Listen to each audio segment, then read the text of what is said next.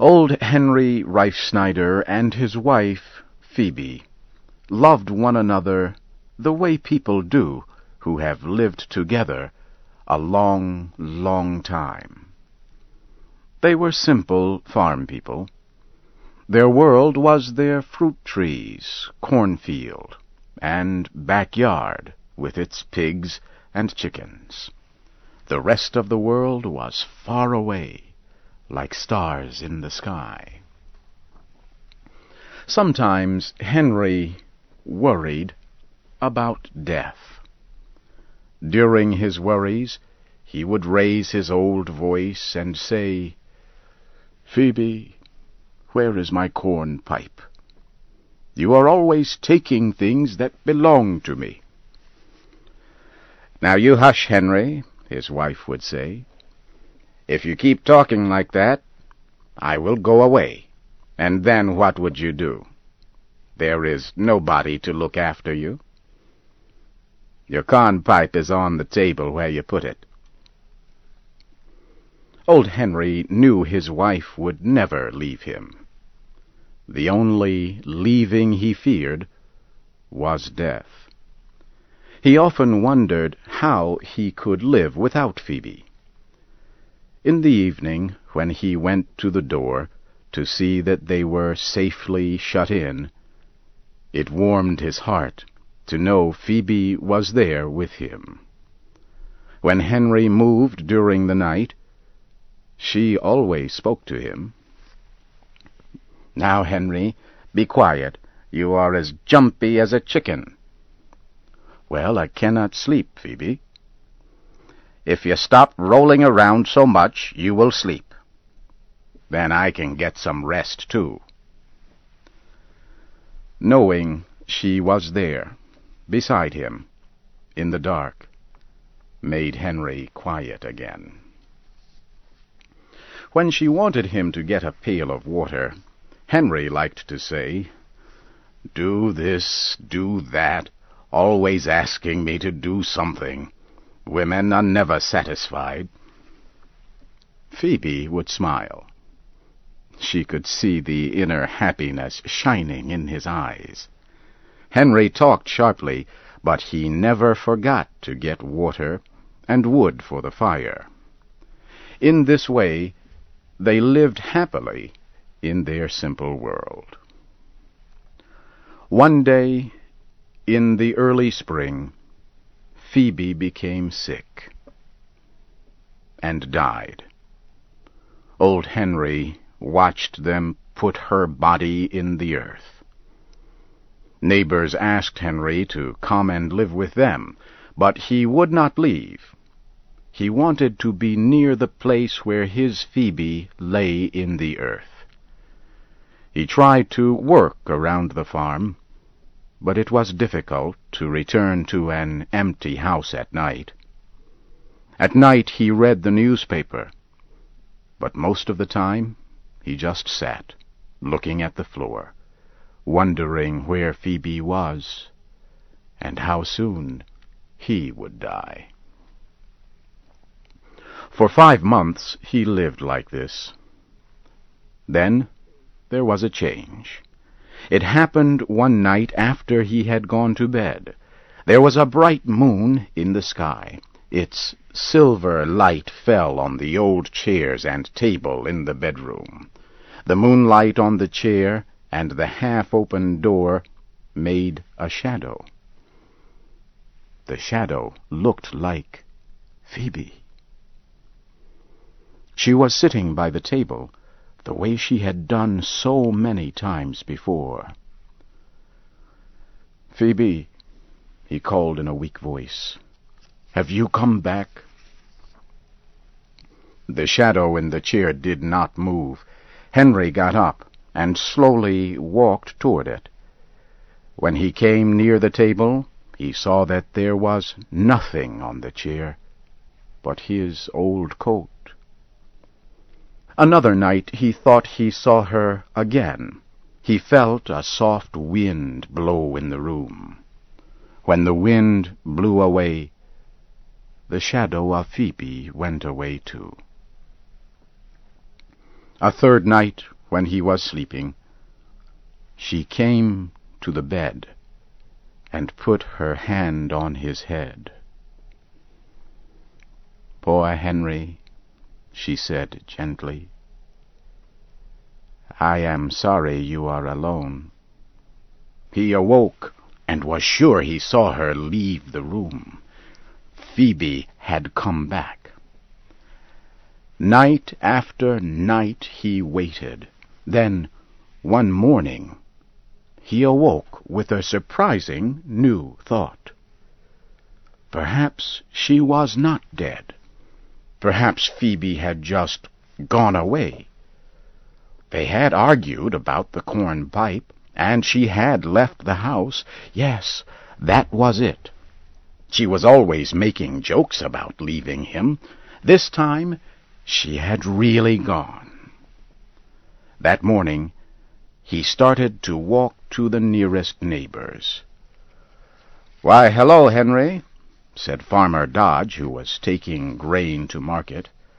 Where are you going this morning? Have you seen Phoebe? asked Henry. Phoebe who? Farmer Dodge knew Henry's Phoebe was dead. My Phoebe, Henry said sharply. Who do you think I mean? You must be joking, said Farmer Dodge. You cannot be talking about your Phoebe. She is dead. Dead? Not my Phoebe. She left me this morning while I was sleeping. We argued about my corn pipe last night, and that is why she left. But I can find her. She went over to Matilda Race's farm. Yes, that is where she is. Henry started to walk fast down the road. The poor old man is sick in his mind, Dodge said to himself. He has been living alone too long.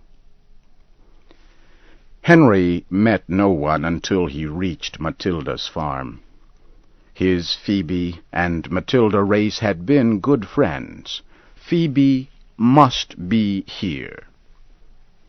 He opened the gate and walked to the house. Matilda opened the door. Why, Henry Reifsneider, what a surprise! Is Phoebe here? Henry asked. Phoebe? Which Phoebe? Why, my Phoebe, of course. Henry smiled a little. You do not have to keep it a secret. She is here, isn't she? He looked inside the house.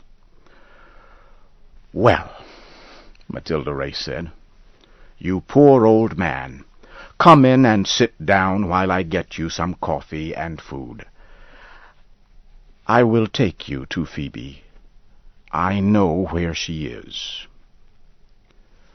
While Matilda worked in the kitchen, she talked to Henry, but he was not listening. He was thinking about Phoebe. He decided she was not there. I will go now, he said, getting up. I think she went over to the Murray farm. Then he was out on the road again. It was like this for many weeks. Every night he returned to his house to see if Phoebe had come back. Soon everyone in the area knew old Henry and answered his questions. I have not seen her, they would say, or, No, Henry, she has not been here today. For several years Henry walked in the sun and rain looking for Phoebe. His white hair grew longer and longer.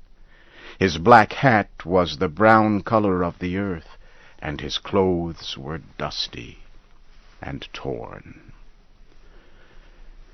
It was in the seventh year of looking when Henry came to Red Hill. It was late at night, and he was tired and sleepy.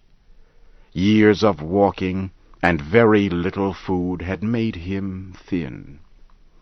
Each passing year seemed to bring him closer to Phoebe. Tonight he felt that Phoebe was nearer than she had ever been before. After a while, he fell asleep, with his head resting on his knees. When he awoke, it was still dark.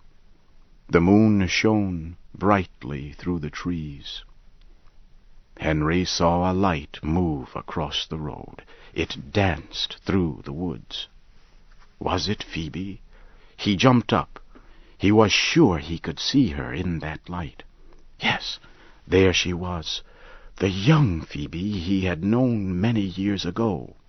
Suddenly he remembered her young beauty, her warm, friendly smile, the blue dress she had worn the day he first met her. "Phoebe," he called, "have you really come? Have you really answered me?" He began to feel young and strong again. He ran to follow the moving light. Then a soft wind blew through the leaves and she was gone. "Phoebe!" he cried, "do not leave me! Please, please stay with me!" He ran as fast as his old legs would go. When he came to the top of the hill, he looked down into the valley of shadows below. Tears of happiness came into his eyes when he saw Phoebe again. Yes, there she was, down in the valley smiling up at him. She was in the same blue dress. She waved a hand and seemed to say, Come, come with me. Henry felt the strong pull of a new world where he and Phoebe would always be together. He gave a happy cry. Wait, Phoebe, wait! I'm coming! The next day, some farmer boys found Henry at the bottom of the hill. His body was broken. There was a soft, happy smile on his face, the same smile he had known when Phoebe was alive.